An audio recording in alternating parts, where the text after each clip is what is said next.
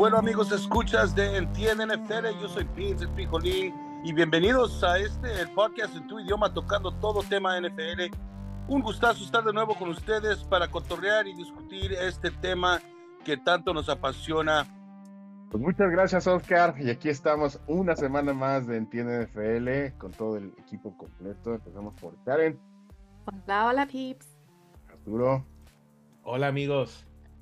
No tan feliz el día de hoy, Arturo, te falta ponche. Ah, un, un poco deprimido, Marcos. ¿Cómo ves? Pues, Hola, hola, ¿cómo están todos?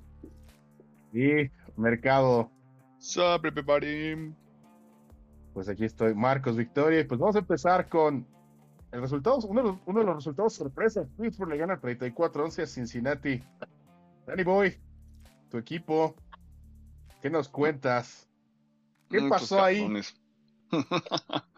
pues lo que lo que nos ha tenido acostumbrado Pittsburgh es que precisamente es un equipo que cuando ya todos lo dan por muerto es cuando dan la, la campanada, ¿no? Creo que este partido tenía muchas señales de ser eso. Yo predecía este resultado, pero una semana atrás contra Indianapolis no se dio así, empezaron bien, pero no cerraron bien el partido. Y en esta semana pues hubo, hubo muchas cosas, ¿no? Teníamos también eh, la situación del, del locker room con, con George Pickens, ¿no? Estas imágenes que se habían visto durante toda la semana, donde en un acarreo de, de Jalen Warren, George Pickens pues no, no bloqueaba en lo que podía ser con su aportación un probable touchdown del corredor. Eh, bueno, también en la semana se hablaba mucho del, de que Tomlin podría perder su trabajo. Con todo esto, todo lo que vimos el día de, ayer o anterior, ya no me acuerdo cuándo fue, es que no puedes también eh, tirar ya a la basura todo el trabajo de, de Tomlin porque te ha demostrado que es un coach que sabe hablar con las personas, ¿no? Que sabe hablar con sus jugadores y seguramente tuvo, tuvo pláticas muy serias con, con George Pickens y fue su, su juego de, de redención, ¿no? De alguna forma decirlo. Oye, pero tú y yo ya en alguna conversación habíamos hablado de Pittsburgh y tú habías dicho algo bien diferente, güey. Tú no quieres a Mike Tomlin fuera. Sí, no, no, no, a ver. Claro, yo quiero Tomlin fuera. Sí, yo soy, yo soy de ese porcentaje de Pittsburgh que cree que Tomlin no te va a llevar más allá. Lo que estoy diciendo en, en esta ocasión es que Tomlin, eh, cuando, cuando son estas situaciones, te sabe hablar con, con los jugadores, ¿no? Y, y no sé, tal vez con, con George Pickens le dijo, oye, güey, tranquilo, ¿no? O sea, pon los pies en la tierra. Eh, ahí está el caso de Le'Veon Bell, ve dónde está. Ahí está el caso de, de Antonio Brown, ve dónde está. Tú no vayas para allá, porque vas derechito, tú no vayas para allá, tranquilo, los pies en la tierra. Y, y bueno, un, un, buen partido de, de, George Pickens, que en la segunda jugada del primer drive tuvo esta escapada para touchdown. En general tuvo, tuvo un muy buen partido, pero tal vez fue un juego en el que Pittsburgh jugó para, para su coach y, y para callar bocas. También se mantienen matemáticamente en la pelea de para los playoffs, ¿no? Para un boleto para los playoffs. No podía ser de otra forma si no era contra un rival divisional. Oye, sí, qué partidazo de Pickens, eh. Cuatro recepciones y casi 200 yardas. Y además, algunas de sus recepciones fueron muy espectaculares, ¿no? Sí, y- Perdón, perdón, perdón, perdón. Yo no entiendo a estos fanáticos de Pittsburgh que quieren a Mike Tomlin afuera. Mike Tomlin ha enseñado que es mejor, es uno de los mejores coaches que hay en la liga. Nunca ha tenido un, aunque tenga pinche quarterbacks para la chingada, tenga, no tenga nada en ofensiva, ha enseñado que nunca, nunca ha tenido un losing record. Ah, eso es algo que no puede decir Belichick, ah, Andy Reid y otros de los mejores coaches que hay afuera. Um, hay veces que uno ni le da vida a Pittsburgh, pero ahí está Mike Tomlin, aunque no lleguen a los playoffs, menos de 8 y 8. Digo, este, no quedan menos de 8 y 8. Además, ha ido a Super Bowls, tiene Super Bowl ganadas, y, y para mí esta división es una de las más difíciles. Ah, Bueno, ahorita es de NFC, ah, pero es en los años pasados, siempre los, los Ravens, ahí los, ahorita pues los Bengals, los, los Browns. Esto Pero no tiene- entiendo. Para mí, Tom- Tomlin que se venga a los Chargers. Pe- Pero tiene 13 años que no llegan a un Super Bowl y lo perdieron. O sea, de nada sirve que hayan llegado a varios Super Bowls y tal y que te tenga un récord positivo si no vas a hacer nada. O sea, Pero ¿quién, ni entras a playoffs o, ¿quién, o- quién fue o su quarterback en esos tres años que no ha llegado? No ha tenido un top 5 quarterback, no ha tenido un top 10 quarterback. además de Big Ben, cuando los, que los llegó. Todavía con Big Ben ya no, ya no llegaron. O sea, el punto Yo es lo que le decía a Mercado, no, no son lo suficientemente buenos para contender a su supertazón, pero tampoco son lo suficientemente malos para tener una selección alta de draft. Entonces, Exacto. no sé, ¿de qué te sirve eso de estar en media tabla? Pero no necesitan que tener un high draft pick para poder agarrar jugadores elite. Pero, o sea, Right. la- I el- mean, el- eh, tal vez tiene que haber un cambio, no con el coach, pero tal vez con, con el GM o el personnel department, porque Mira, algo está sucediendo allá. al GM, ya lo cambiaron. es que Es receptores, receptores son buenos, son buenos escogiendo receptores. Defensivos son buenos escogiendo defensivos. Corredores son buenos escogiendo corredores. Pero les falta la posición más importante, Quarterback. quarterback. Al, al, al general manager ya lo cambiaron, que es este Omar Khan. Y eh, eh, es que otra vez, creo que de nada te sirve estar a mitad de la tabla. O sea, tú, tú pue- puedes estar años a mitad de la tabla como lo ha estado Pittsburgh y, o sea, sí, sí entiendo que es, que es algo valioso, Chris. O sea, realmente sí entiendo tu punto. El, eh, mira, con lo mucho poco que tiene, te, te saca las temporadas. Pero pues aún así, o sea, aun- aunque, aunque no tengas un récord perdedor, pues no te sirve de nada si no vas a... O sea, aquí la tirada de la NFL es ganar el Super Bowl. No han llegado desde hace 13 años y lo perdieron. Antes de, antes de la participación de Chris, mira, hay algo y no sé Karen cómo siente al respecto, pero por ejemplo, ya se está hablando de que en Dallas, si Dallas no pasa, no llega por al juego de campeonato, en McCarthy lo van a despedir. Y serían tres temporadas seguidas de playoff. Entonces, ahí también tiene que ver, creo que las expectativas de cada organización, ¿no? Pittsburgh, eh, como hemos comentado en otras ocasiones, Daniel, pues es un equipo que, que viste a la NFL, no es un equipo tradicional, es un equipo clásico ya, y que a la NFL le conviene que Pittsburgh le vaya bien, ¿no? Así como en el básquetbol que es Lakers, Celtics, Knicks, Chicago, eh, a la NFL le conviene que a Pittsburgh le vaya bien, y Pittsburgh lleva varios años siendo media tabla, pero por ejemplo, ¿ustedes creen que en algún momento, siendo tan conservadores los aceleros, van a despedir a Mike Tomlin? Yo no Mira, creo. yo tengo un amigo Pues- que es un, un hardcore Steelers fan y también quiere a Mike Tomlin afuera. Y caso lo agarro putazos al güey, porque le digo, no me hables tú de mal coaches. Me vas a hablar tú de mal coaches, man. Mira los coaches que ha tenido Herbert. Like, he's going on his third coach. Es un tema sensible. Tomlin, ¿Verdad? Me, está- me, me va a you know, alguien que te trajo Super Bowls y que, you know, que siempre les da vida. Maybe no les da la vida que, ok, los vamos a ir al Super Bowl, pues eso es difícil, pero yo creo que esto va a ser, va a pasar ahí lo que dicen que you don't know what you have until it's gone, que no sabes lo que tienes hasta que se va y Uh, facts. yo creo que allí, este, me gustaría ver Mike Tomlin en otro equipo, porque si no lo están, you know, he's, he's a great coach. Si no lo están valorando, pues eh, Sí. lo van a perder y luego van a ver lo que, lo que Pero otra vez, o sea, mi pregunta es, ¿de qué te sirve? O sea, ¿de qué sirve que no haya récords perdedores? No te sirve de nada si no llegas al Super Bowl y lo ganas. O sea, ¿de, qué le sirve a Pittsburgh? No sirve de nada. Además, en Dallas nos tocó vivir eso con Coach Platt, ¿no? Que decían, sí, muchos años de, de 8, 8, 8, 8, ¿y eso qué? No, Yeah.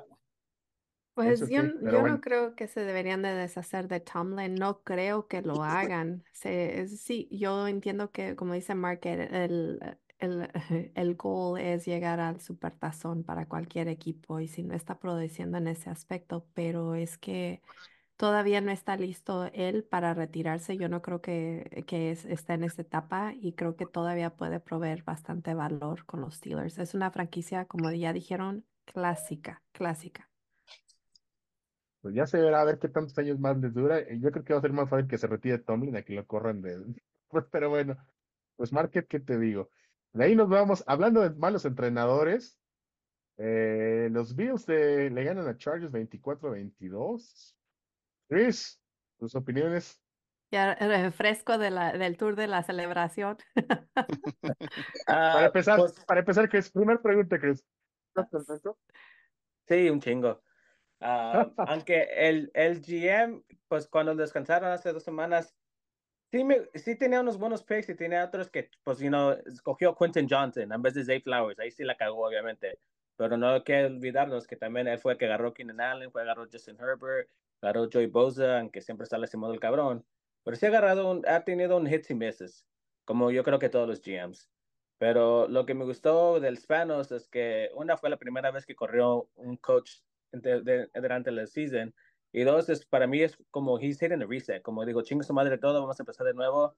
Y, este, y sí, pues porque el año que viene ya dejaron ir al defensive tackle Sebastian Joseph uh, Day, que lo acabaron de agarrar los 49ers ahora. Este, este es alguien que iba a estar ganando como 8 millones al año. So, I know ahorita los Chargers next year están minus 43 millones. So, sí van a tener que, yo creo que muchos muchos de los jugadores que están ahorita, los moros, los hay, los que le están pagando un chingo, no, no van a regresar. Yo creo que la, el Mike Williams, uh, Joy Bosa a lo mejor lo van a cambiar y Khalil Mack. Um, Khalil Mack porque uno ya está grande de edad y dos es, es, está pagando un chingo. Y los Chargers yo creo que next year va a ser más o menos un rebuild con un new coach, un new GM y luego de aquí pues a ver qué pedo. Oye, ¿tú mantendrías a Kellen Moore como corredor ofensivo o también adiós? A mí me gustaría un fresh start, también adiós. No, la verdad no he visto mucho de Kellen Moore que digo, este güey es perro. Sí he mirado que, you know, uno, otro y otro que sí es bueno a los trick plays, pero no, pues, no, no, no sé, no miré mucho, no, no, no me quedé, like, muy sorprendido, muy, este, you know, out of my breath viéndolo ser uh, coach. Casi no tiró muchas. Hey, Simón, casi no tiró, like, no dejaba, bueno, no sé si era él o Staley. Yo pensé que el Herbert iba a tirar 40, 50, 50 yard bombs y no, casi no se miraba nada de eso. Aunque Quentin Johnson a lo mejor le iba a tumbar, pero de todos modos. Um, Fíjate que eso fue curioso, ¿no? Sí. Con, con Dak sí lo hacían lanzar pases de 30 yardas, 40, y cuando el güey no tiene precisión. Acá con Justin Herbert Quizás tuvo que ver más el coach, ¿no? Que el coach se dijo, no, ni madres. Sí, pues, sí, y, y, pues hay plática que el Kellen Moore a lo mejor se va a Carolina. So, pues ni modo, va a ser otro offensive coach, otro new, este, pero para mí, lo que yo quise, lo que estaba diciendo a todos es que mira la diferencia cómo jugaron los Chargers contra los Bills, que tienen un mejor offense, mucho más mejor offense que los Raiders, que los Raiders no, mira, no sé si miraron el juego, pero nomás 67 yards y no agarraron ningún completion en el segundo, tercero, cuatro quarter mira la diferencia cómo jugó la de, contra los Bills a los Raiders. Para, para mí, como les digo a todos, los Chargers ya querían, you know, they wanted that coach ya querían sacar a ese coach. Por eso se dieron, you know, se dejaron que se quieran, pues. Y, nada más por el lado de los Bills, ¿no? También lo que hemos comentado, también esta temporada ha sido bien irregular, ¿no? O sea, casi pierden el partido de una manera muy tonta, ¿no? Eh, no es un equipo. Cuando se ponen las pilas, se ven muy impresionantes, ¿no? Pero cuando salen como este último fin de semana, pues no espantan a nadie, ¿no? Es una sobreconfianza, ¿no? Porque cuando hay juegos contra rivales más grandes, parece que sí los preparan mejor o salen más motivados a dar el 100. Y cuando son equipos, sin ofender, como los Chargers, no, no hay ah, lo podemos, no podemos ganar y no hay bronca. Y salen más confiados. Bueno, pues es que esos son los famosos trap games, ¿no? Y ya estamos muy adelantados en la temporada como para, para que haya trap games, ¿no? Ya todo Pero, lo ¿Y cuántos? ¿Y cuántos han tenido estos cabrones y siguen sin aprender? Empezando con los pues Jets. sí. Pues sí, Y pues de ahí nos vamos a otra sorpresa. No, nos vamos primero al de Falcons que le ganan 29 a 10 a los Potros. Eh, Digo, aquí algo que del mercado ya hemos hablado también constantemente de Atlanta, que nos frustra mucho, no sé ustedes, guys, es eh, el pobre coach de Arthur Smith, ¿no? Que teniendo tantas armas a la ofensiva, no sabe qué hacer con ellas. Sin embargo, este último fin de semana, que sí repartió el balón, que sí hubo juego terrestre, que el juego aéreo estuvo. Eh, eh, el Tyler Haneke lanzó a nueve diferentes receptores. Aquí está la diferencia, ¿no? Se ve qué es lo que los, los halcones negros pueden hacer. Y imagínense a ellos con un entrenador tipo Sean McVay, que sabe utilizar sus armas, ¿qué harían los Falcons, no? ¿Alguno de ustedes vio el partido? No, pues ahí este no, este yo lo perdí. ¿Para qué mentir? ahí lo dejamos, ¿no? Pero no, la realidad es que por el lado de Potros, pues Garrett, Garrett Minch Gardner Minshew, pues así como que digan que, llame mucho la atención, pues no, ¿no? Y de Atlanta, habiendo tantas actuaciones tan pobres que también han estado perdiendo eh, pues el punch, ¿no? Que la gente los esté viendo. Pero la realidad es que cuando juegan bien ofensivamente, tienen muchas armas, ¿no? Villan Robinson, este Algier, eh, eh, Kyle Pitts, ¿no? Team Market. Sí, pues tal vez pueda hacer esto de, ya cuando el dueño te dice, a ver, güey, resultados o si no, vámonos. Ah, entonces eh, ya, ya me acordé cómo, cómo coachar, ¿no? Ya me acordé que sí tengo diferentes armas, entonces ahora sí, pero sí es una inconsistencia y, eh, y realmente me pregunto qué está pasando dentro de la, de la cabeza de Arthur Smith, porque las cosas ahí están, ¿no? O sea, el, el proyecto se ve muy bien, pero pues este cabrón nomás o, o no quiere ganar, o, o no sé, realmente no, no sé qué esté pasando, en- porque Falcons Además de que se dice, Ah, además de que dice que su, su asiento, su nombre ya está en el hot seat, ¿no? En la silla caliente. Sí, exactamente. O sea, ¿y cómo es posible que, este, que, que Atlanta te pierda contra Carolina, pero que te gane contra los Colts? Exacto. Y hablando de sillas calientes, una silla que está hirviendo, la de Bill Belichick, ¿no? Que de hecho creo que ya es crónica de una muerte anunciada que ya se va de los Patriotas. Sin embargo, parece que Bill Belichick ahora tratar de ganar la mayor cantidad de partidos que pueda para sacar a los Patriotas de la elección de alguno de los mejores quarterbacks, ¿no? Le ganan los Patriotas 26 a 23 a los Broncos, que también traen sus propios problemas de vestidores. Eh, digo, Bill Belichick, no, yo no sé ustedes, pero yo pienso que su misión principal es esa, ¿no? Dice, ya me voy, pero no me voy a ir sin jodérmelos una última vez. ¿Y cómo me los voy a joder? Ganando la mayor cantidad de partidos que pueda, ¿no? Porque eso va a afectar su, su lugar en el draft.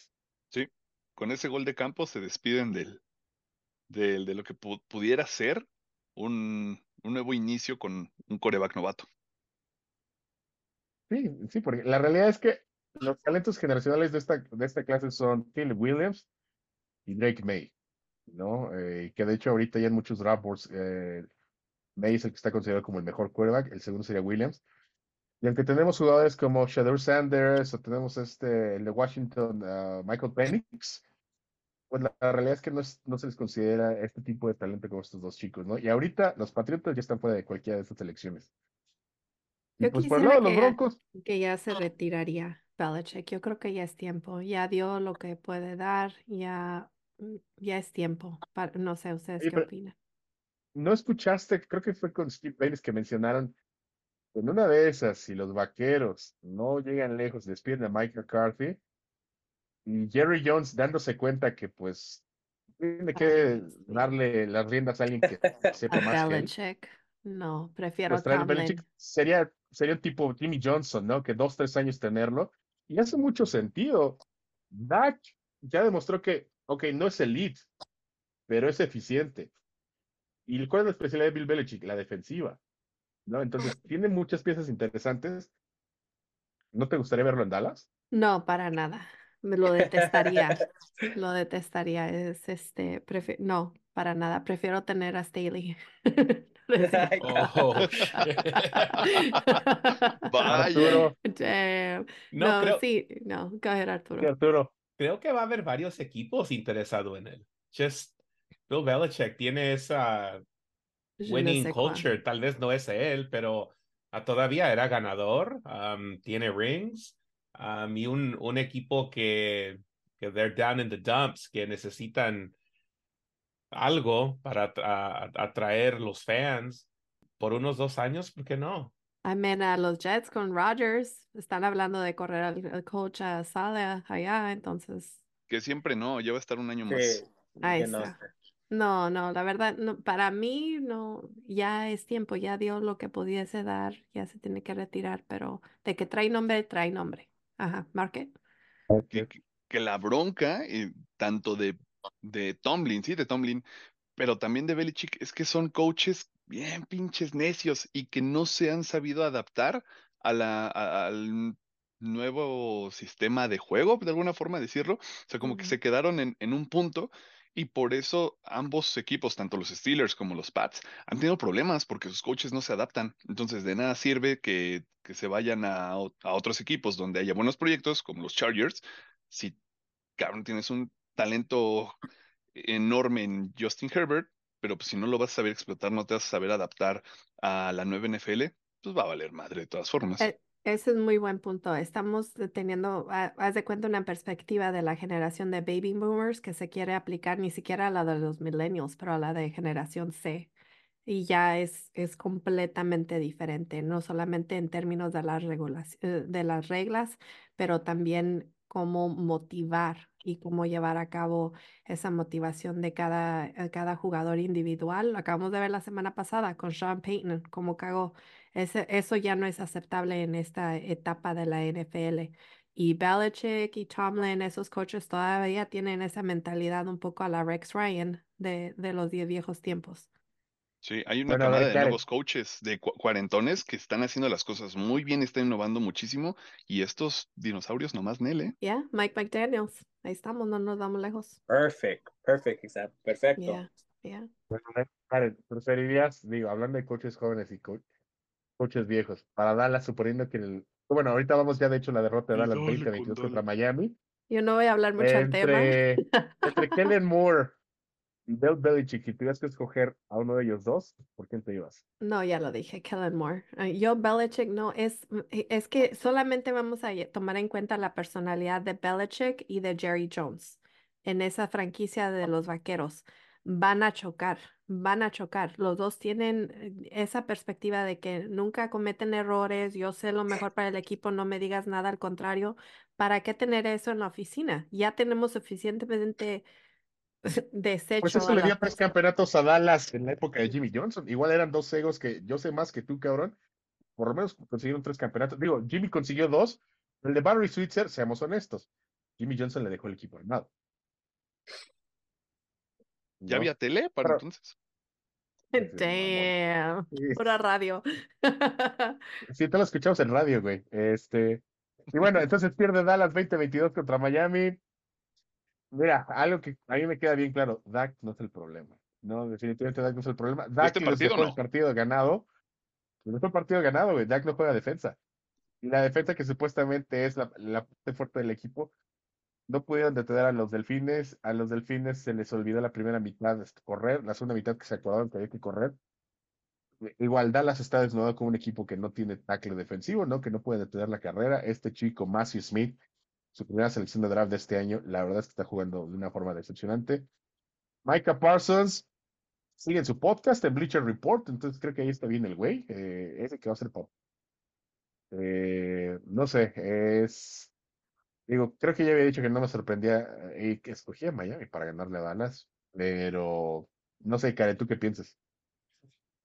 Pues no voy a decir que no le va a cargar el muerto a Dak Prescott, pero sí es parte del problema aún. Eh, no tenemos buen récord, ya lo hablamos la semana pasada, cuando somos visitantes tenemos eso que, que estábamos cargando sobre nosotros, pero nos, sí tuvimos errores en, en la ofensiva, eh, definitivamente. Eh, de hecho, para mí, Dallas limitó a Miami a un touchdown, pero Jason Sanders hizo cinco intentos de gol de campo y otros tres de más de 50 yardas. Y no, no, esta narrativa de que, oh, porque estamos jugando de visitantes y ya, ya se está, ya it's sounding old, se está haciendo vieja. Am, el, para mí uno de los errores cruciales es que dejamos bastante tiempo en el reloj después de esa jugada con los tres minutos y tantos restantes y eso fue lo que provió la oportunidad para el retorno de, de los Dolphins a regresar a ganarnos y llevarse la victoria. Ahí, y ahí está una vez más el por qué los vaqueros no persiguieron un corredor de estos de caballito de batalla para el, para el ficha de canje, ¿no? Derrick Henry nos hubiera solucionado muchos problemas, ¿no? Tienes con quién consumir el reloj. Eh, eh, y no sé si escuchaste además la tontería que dijo Mike McCarthy después del partido, ¿no? Que si tenemos que estar, if we have to be on the road, we'll be road warriors, ¿no? Si tenemos que jugar de visitantes, vamos a ser guerreros de la visita. No, no, no Mm. escuché eso, pero I mean, definitivamente no fuimos Road Warriors, fuimos mm, comida para, para de viaje. Ahorita me parece que de hecho Dallas le tocaría contra Tampa, Tampa reci- recibiría a Dallas. En muchos lugares están diciendo que pues sería el matchup más favorable para los vaqueros, pero considerando que Baker Mayfield está jugando con el chip on his shoulder, con mucho que probar, yo creo que Dallas, incluso contra Tampa, este año perderían, ¿eh? Así como están jugando. Es más, la próxima semana contra Detroit, honestamente no le doy mucha chance a los vaqueros, ¿no? Sí, pues lamentablemente, ok, superamos el, el, el curse de November, ¿no? Eh, que traemos desde Romo, pero pues llegamos a diciembre y ¿para qué? Ahora ya va a ser, la- la- tenemos que ponerle otro apodo, el que, el que de diciembre. El ya no se pudo de diciembre. Ya no se pudo. Pero bueno, de ahí nos vamos a la mayor sorpresa de la jornada. Raiders le gana 20-14 a los Chiefs. Que además, eh, con su coreback que no completó un solo pase a partir del segundo cuarto del partido. Este, igual y venía crudo, no sé. Les digo que ese chavo parece como que se lo sacaron de una fiesta. Cuando medio borracho, completa dos, tres pases y. Este, aún así, los Chiefs pierden. ¿Creen que ya es el momento de sonar las alarmas ahora sí en Kansas City o todavía no? Desde hace 100%. dos partidos, ya, desde hace Sí. dos partidos. Eh, los Chiefs no asustan a nadie. No sé eh, ustedes qué piensan, pero yo siento que Taylor Swift no es el problema, pero el cómo el approach a la situación de Taylor Swift, se fue dando, demuestra que el locker room estaba bien relajado, ¿no? Porque les preguntaban a los jugadores al principio, no, ¿y qué onda con Taylor Swift? No, pues no la conocemos. Hasta ellos estaban más relajados hablando de eso, cuando quizás un equipo con mayor seriedad diría, pues bueno, es una vida Travis Kelsey, él sabrá qué es lo que hace, nosotros nos dedicamos al partido, chingada, tal, tal, tal. Entonces, ya desde ahí como que muestra que estaban con la actitud de nosotros somos los Chiefs y porque somos los Chiefs y tenemos a Mahomes, vamos a ganar, podemos confiarnos en otra cosa. Hacia el final del día es Rocky 3, ¿no? Una vez más, el campeón que se siente ya muy fuerte, muy confiado, empieza a echar desmadre en otras cosas que le llaman la atención, lo distraen de su atención del enfoque principal, que aquí están los resultados, ¿no? Porque hay que ser bien honestos, Travis Kelsey está jugando, no está jugando al 100, pero no por esta tica, sino porque ¿quién es, quién es el única arma que recibe balones, que tapa balones de Patrick Mahomes? Travis Kelsey, ¿no? Entonces, Recibía obviamente, porque ya se le caen. bueno, güey, pero es que tanto madrazo que le han dado, o sea, ya debe estar jugando lesionado. Que no lo diga, que no aparezca en los reportes. Ese güey seguro ya está lesionado. Ujú. Problemas en Oh, las costillas ya debe de tener. Sí, sí, se le miraba cogiendo un poquillo, un poquillo, pero definitivamente de acuerdo contigo, pérdida de enfoque.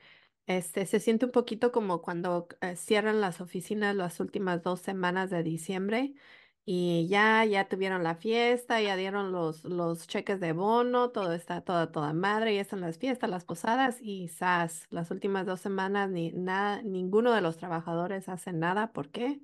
Porque pues ya se confiaron que ya es fin de año y no hay que aportar nada. Sí, eh, el ambiente al inicio de temporada fue mucho, como dijimos aquí en México, de estar tacoteando, ¿no? De no tomarse las cosas en serio y existen las consecuencias, ¿no? Además de que, igual, no es por todo el disco rayado, pero ya se está notando la ausencia del corredor ofensivo, Eric Bieniemy. No, el equipo es completamente diferente al ataque sin Eric Bieniemy. Sí, quizás ya deberían de haber resuelto eso, pero aquí te das cuenta cuando un entrenador es tan bueno, te deja huella y no hay cómo, cómo este, repararla, ¿no? Lo mismo que está pasando las águilas, que de todos modos las águilas sí, ganan, pero es el precio. Ok, vamos a regresar a ese comentario. La semana pasada, Arturo, estábamos platicando de la pérdida de, lo- de algunos de los coordinadores ofensivos, defensivos y unos sobresalieron a pesar de esa pérdida. ¿Por qué piensan ustedes que estuviéramos viendo ese efecto apenas, ya sea con las Águilas o con los Chiefs en las, en esta semana? Que siento que en 49 creo que la escuela de Shanahan es muy firme. Shanahan, no sé, pero siento que va a ser como un Bill, Pals- Bill Parcells moderno, ¿no? Que Bill Parcells tenía bien estructurado y del árbol de Bill Parcells salieron muchos entrenadores muy buenos. Bill Belichick es uno de ellos. Kyle Shanahan está demostrando que es nuestra versión de, de Bill Parcells. ¿no? Pero entonces la Todo defensiva, mundo que sale de ahí. La defensiva, Bueno, pero el de la defensiva lo, lo trajeron de fuera, ¿no? No es, Sí. un, no es un coordinador Lo de trajeron de fuera. grown. Yeah, so, si era la ofensiva, sí está jugando muy bien este año de la- los 49ers, pero la defensiva han estado jugando bien. Ah, Tal vez ayer no, pero um, ah, todavía hemos sido un- una buena defensa con alguien que están trayendo. So, you know, pa- para mí los Chiefs creo que tiene, tiene más ver con los jugadores que tienen ahorita. Ah, Mahomes ahorita está ganando tanto pinche dinero que no hay suficiente dinero para traer otros jugadores. Si estamos viendo a los running backs que tienen, Isaiah Pacheco, 26 yardas en el partido de ayer. Clyde Edwards Hilaire, 6 yardas. Um, las últimas temporadas habían llamando, habían dicho que um, Andy Reid era el que estaba llamando las jugadas, que él era el genius. ¿Dónde está el genius esta temporada? Si es que era Andy Reid y no Bienemy, ¿verdad? So, um, creo que tenemos que echarle un poco culpa a, a Andy Reid y pues, ¿qué está pasando en the front office? Que no tienen esos jugadores que, que ya estamos, ya está acostumbrado Mahomes a tener que, que van a agarrar la bola. Pues quizás ahí se está demostrando que en realidad no era el genio de Andy Reid, ¿no? Era este señor Eric Bieniemy. En especial si consideramos lo que hizo al principio de la temporada con Washington y con este chico eh, Wow. Howell, ¿no? que logró hacer que se viera muy bien. Y pues bueno, habrá que ver, digo, van a cla- clasificar, ya están en playoffs, pero creo que Chiefs va a ser one and done, ¿eh? No, que en pasa es realidad no que están asus- también- que asusta a nadie. No asusta a nadie, pero no hay que hacer menos esa motivación que uno tiene cuando apenas llega a un equipo o a un trabajo, a un lugar. Esa motivación de Andy Reid de comprobarse con los Chiefs venía de los Eagles, si no mal recuerdo, y este tenía ya tenía un Super Bowl con esa franquicia, entonces tenía que comprobar que no era no era exclusiva una franquicia. Entonces, este, no sé. Para mí, cuando uno llega a un lugar nuevo, se quiere comprobar, quiere demostrar que es una extensión de su talento y eso a veces nada más dura un par de años, dos, cuatro, cuatro años tal vez, y tuvieron éxito inmedi- casi inmediatamente con los Chiefs. No, no tardaron mucho. Entonces, este, eso también pues puede ser algo que, que les afectó negativamente. Que además creo que ellos se, se dejaron, se empezaron a creer lo que se decía de ellos, ¿no? Porque de Mahomes, ¿qué se estaba diciendo desde hace algunos años? No, quizás el único que pueda alcanzar a Tom Brady con cientos de personas es este güey. Y no el genio ofensivo de Andy Reid y la chingada. Pero hablando de motivación, de hecho, hay un factor muy importante que no estamos mencionando. Los Raiders estaban jugando por su entrenador, por Antonio Pierce. Se está notando que Antonio Pierce es un buen coach. La defensiva está jugando completamente diferente. Es alguien a quien, eh, según insiders, los jugadores respetan muchísimo porque he's been there. No fue capitán eh, cuando ganó su supertazón con su equipo. Entonces, eh, no sé si vieron, de hecho, la entrevista después del partido, le preguntaban justo eso, la implicación de esto y su futuro como entrenador de los Raiders. Y decía, pues yo que seguir trabajando, ¿no? Ya se verá al final de la temporada. Se veía muy emotivo, se veía como que lágrimas querían salir de sus ojos. Se ve que espero que los Raiders no cometan el mismo error. No sé si se acuerdan hace dos temporadas. Rick Bisaccia entró al quite como entrenador interino y también jugaron muy bien los Raiders al final, después de este John Gruden. Pero se les hizo más fácil contratar a George McDaniels que darle continuidad a Rick Bisaccia. Y aquí parece que la respuesta ya está. Antonio Pierce le deben de dar la oportunidad como entrenador. Y pues a ver, ¿no? Pues de ahí nos vamos a Eagles contra Giants, rápido. Ganan los Eagles 33-25. Digo, no es algo que nos sorprenda. Sin embargo, en algún momento del partido, los Giants llegaron a estar solamente a dos puntos de diferencia, ¿no? Eh, los Eagles pues, se vieron mejor que otras semanas, sin embargo, siguen cometiendo errores, ¿no? Están en un punto de la temporada en el que creo que ya no van a corregir esa manera de jugar. Y una vez más, creo que el, único contento aquí de lo que está ocurriendo en la Nacional debe ser San Francisco, ¿no? Porque pues Dallas, Dallas es una broma, ¿no? Los Eagles cometen muchos errores, ¿no? Eh, quizás el único siempre enrachado podría ser Detroit, que podría hacer las cosas interesantes, pero San Francisco yo creo que también ya se están relamiendo los bigotes. Y no sé si eso haya tenido que ver, vamos al siguiente partido una vez, su actitud tan relajada el día de ayer, ¿no? Que pierde contra Baltimore 33 a 19. Eh, Arturo, a- Mercado y yo habíamos estado hablando, yo le decía que yo siento que los 49 se iban a perder por cuestión táctica. Tú me dirás si me equivoco, pero le digo, güey, Kansas se hace que es un tipo muy brillante y debe de estar leyendo la prensa, debe estar escuchando. Y prácticamente todo el mundo predice que el Supertazón va a ser Baltimore contra San Francisco. Le digo, para mí no tiene caso sacar Big Guns, ¿no? En un partido de temporada regular, si sé que los voy a encontrar en Supertazón.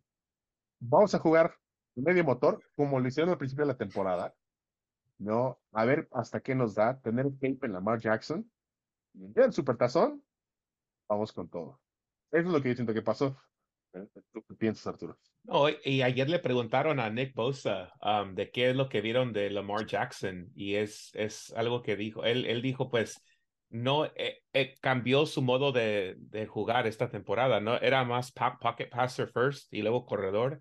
Y ayer era, era más corredor, estaba corriendo mucho más. Entonces, hablando de Kyle Shanahan, cuando empieza la temporada, creo que sí quiere tener una ofensiva muy vanilla, no quiere enseñar mucho porque es una temporada larga, especialmente con los Rams, los Seahawks, corremos mucho, algo muy básico y si estamos ganando, ¿por qué no seguir haciéndolo, verdad? Um, creo que puede ser una táctica, um, tal vez, um, puede ser, pero el partido de ayer creo que las cuatro interceptions de Brock Purdy, yo no, yo no le echo la culpa a él todas las cuatro. Obviamente una era una muy mal tirada, siguió al, al receiver y era fácil para, para el safety agarrar la interception, pero las otras jugadas eran, pues, the ball went their way. Um, George Kittle dijo que de vez en cuando nomás la, la bola le va al otro equipo y ayer era lo que sucedió, pero no, no se miraban bien ayer. Um, tal vez era de la semana pasada, que también no estaban jugando muy bien contra los Cardinals, estaban tomando ángulos mal, malos para attempt to tackle a Lamar y um, era completamente un partido no, no típico del equipo, pero era, era un poco frustrante, obviamente, ¿verdad? Pensábamos todos que iba a ser un, un pre, pre Super Bowl y espero que, es, que aprenden un poquito de, del, de, este partido porque todavía creo que vamos a, a llegar al Supertazón y necesitamos que tener respuestas para, para Lamar. Oye, hablando de Brock Purdy y sus receptores, fue mi impresión o como que hay errores de comunicación, ¿eh? porque hubo algunos pases incompletos. Parecía que el balón no iba a ningún lado, pero ya en las repeticiones te dabas cuenta que quizás fueron los receptores los que no ocurrieron la ruta correcta. Y esto no es de ahorita, es de hace como tres semanas han estado ocurriendo este tipo de errores. ¿Sí, sí va por ahí el asunto? Ya, no, no sé. honestamente, no. Eh, so, ayer habían tres linemen se lastimaron. Entonces, en el partido. So, no, no, no, otra vez, no quiero que sea excusa, pero no sé, eh, la estaban presionando bastante. Obviamente, los Ravens tienen una, una line que tienen más, más sacks de todos los equipos y tal vez lo estaban presionando tanto que estaba viendo otras cosas allá en el field, pero no jugó muy bien, pero también, como dices, los receptores no estaban haciendo las jugadas que típicamente estamos acostumbrados, yo estoy acostumbrado a, a, ver. Y George Kittle agarró sus yardas, Brandon agarraron las yardas, pero no touchdowns. Y es el problema cuando estamos jugando con un equipo tan potente como los, los Ravens. Y sí, es una comunicación que tienen que mejorar. habían muchas penalties también, penalties tontas que no deben de suceder con un equipo como nosotros que tenemos mucha experiencia en, en, este, en estos partidos. Pero sí, era, era obviamente preocupante, pero pues esperemos que, que sí podamos mantener esa first seed. Chris. No, pues porque estaban cuestionando a los, a los ah, receptores, pero les iba a decir cómo si corrieron el right route para el Sam Darnold Sam Darnold, I mean, se miró chingón el güey. Y llegó y, Sass Purdy, aquí lo tengo, touchdown, luego, luego, like, I was surprised, yo quedé sorprendido. Pero luego, ¿qué pasó con el sack? Sí, no, pues sí, como, como dijiste, no, pero como dijiste, es este, la, la defensive línea de los Ravens son, I mean, número uno. Ya. No, creo. La realidad es que Darnold se vio bien, ¿eh? Sí, sí se miró, sí se miró bien. Eh, estoy, es un por un backup, sí. Mira, por algo fue tercera global en su draft, ¿no? Talento tiene, y más talento de brazo que Brock Purdy, sí tiene, ¿no? Ahora, nunca se le ha dado la oportunidad correcta de desarrollarse, digo, estando en Jets y luego en Carolina, pero bajo la tutela de Kyle Shanahan, eh, mira, por algo se lo llevó, ¿no? Seamos honestos, por algo se lo llevó. Yo quise ver más de él, me dije, man, como, you know, me gustaría ver, pero ya, ya cuando entró el juego, ya, pues ya verá para terminarse, ¿verdad? Este, pero sí, sí, sí se miró bien Sam Darnold en los poquitos minutos que jugó.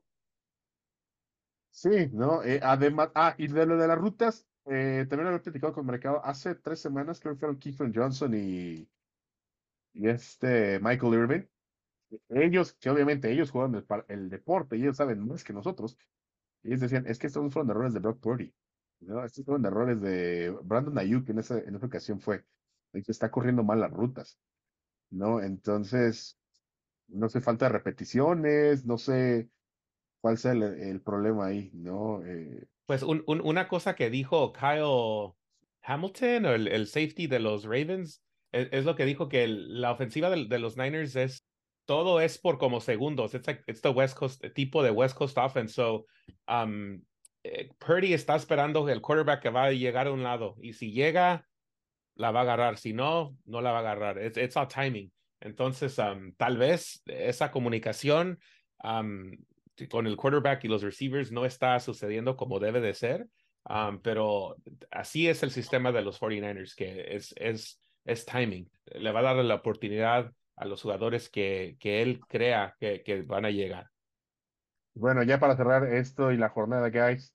Entonces, MVP, pues creo que ya, ya dejamos fuera de la carrera a Brock Purdy, a Dak Prescott, y se vuelve car- carrera de, de un solo hombre, ¿no? El Lamar Jackson. Y a Jalen Hurts también está fuera, yo creo. Ah, está fuera desde hace rato. Está fuera desde hace rato. Star sí está con Lamar. Eh, Arturo, Chris, Mercado. CMC. CMC por dos. McCaffrey. Ok. Chris. Ya también sí, CMC para el número dos. Considerando que normalmente es un premio que se va para corebacks, creo que va a terminar siendo para Lamar, ¿no? Aunque no. honestamente sí. El jugador más importante de San Francisco, pues sigue siendo McCaffrey, ¿no? Y bueno, con eso cerramos la semana 16. Ya nada, por último, para terminar, vamos al sí se puede. Ya no te lo pierdas. Empezamos con el sí se puede de la semana 17. La semana 17 inicia con Jets contra Browns, 49 Commanders, Cardinals Eagles, Dolphins Ravens, Falcons Bears, Panthers Jaguars, Patriots Bills, Raiders Colts. Eh, tenemos también Lions Cowboys.